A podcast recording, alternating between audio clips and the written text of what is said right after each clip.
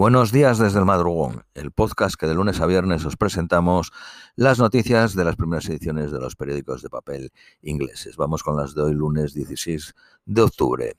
Periódico de Guardian, eh, un último intento de detener o reducir el impacto de un asalto israelí por tierra sobre Gaza. Será hecho hoy por el secretario de Estado norteamericano eh, Anthony Blinken en medio de temores de que el desalentador número de muertes palestinos aumente y provoque una intervención de Irán en el, en el asunto. El ministro de Asuntos Exteriores iraní advirtió ayer si, los, si las agresiones sionistas no paran, las manos de todas las partes en la región se desencadenarán. Las partes, digo, las manos. Un segundo grupo de de naval de guerra norteamericana ha sido desplegado en el Mediterráneo. Anthony Blinken ha estado hablando, trabajando en un plan para asegurar a los eh, civiles palestinos un sitio seguro en Gaza. Oficiales israelíes dijeron eh, que reiniciaron los suministros de agua en el sur de Gaza después de una llamada entre Anthony, entre Joe Biden y el primer ministro israelí Netanyahu. Después de un encuentro con el presidente de Egipcio, dijo que el, paso entre eh, Egipto y Gaza se reabrirá y permitirá entrar ayuda y la evacuación de los que tengan pasaportes extranjeros. Pocos diplomáticos esperan que Israel abandone una incursión diseñada para demoler a Hamas. Más de 600.000 personas se han eh, movido al sur de Gaza, cerca de la frontera con Egipto. Trabajadores sociales describen la situación como colapso humanitario.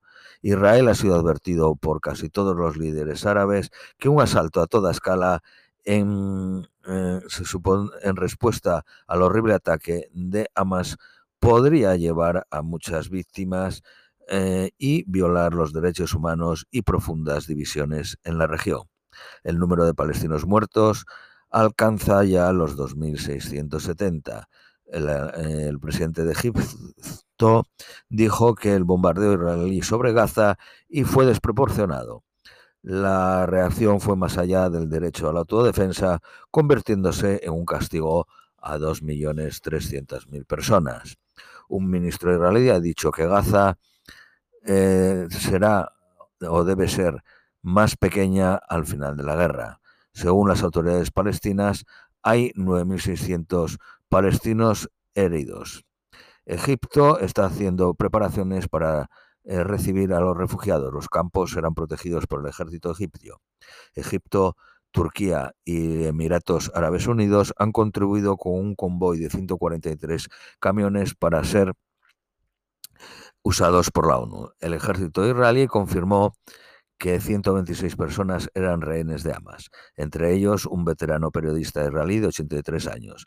Trabajó durante décadas para la paz y el reconocimiento de los derechos de los palestinos. Durante muchos años escribió en el periódico de izquierdas Al-Hamismar fue el primer eh, periodista que llegó a, Sabra y Satila e informó de la masacre que tuvo lugar en los campos de refugiados palestinos en Beirut en 1982. Entre los rehenes hay ocho alemanes, cinco nacionales de Estados Unidos, diez británicos y dos mexicanos. Eh, Hamas dice que 22 eh, rehenes fueron muertos por los ataques israelíes hay 17 británicos muertos o desaparecidos. El sábado, decenas de miles de personas se manifestaron en Reino Unido con marchas en Manchester, Liverpool, Edimburgo, Glasgow, Aberdeen y Londres en apoyo a Palestina. Se han registrado 109 incidentes antisemitas en Londres, 22 en Manchester, 8 en West Yorkshire y 40 en diferentes localidades. TikTok ha añadido más moderadores para combatir la desinformación en sus plataformas. Ha removido más de 500.000 vicios y cerrado 8.000 streams en vivo. Escritores y editores de todo el mundo han acusado a la Feria del Libro de Frankfurt de apagar la voz de los palestinos después de que una entrega de premios a una novela de un autor palestino se cancelase. Eh, Donald Tusk, el antiguo primer ministro polaco y presidente del Consejo de Europa, clamó, reclamó ayer su victoria en las elecciones parlamentarias de ayer, minutos después de que se, se cerrasen las urnas basadas en las encuestas de a pie de urna que dan un 36.8 al Partido Justicia y Ley, que es el que gobierna, 31.6 a la coalición cívica y el 13% al Third. Los líderes indígenas australianos, los líderes indígenas australianos, a ver que se me apagó el ordenador, piden una semana de silencio y reflexión después de que el referéndum sobre su reconocimiento en la Constitución fuese derrotado por un 60% de los votos. Una ofensiva rusa para tomar Azvizka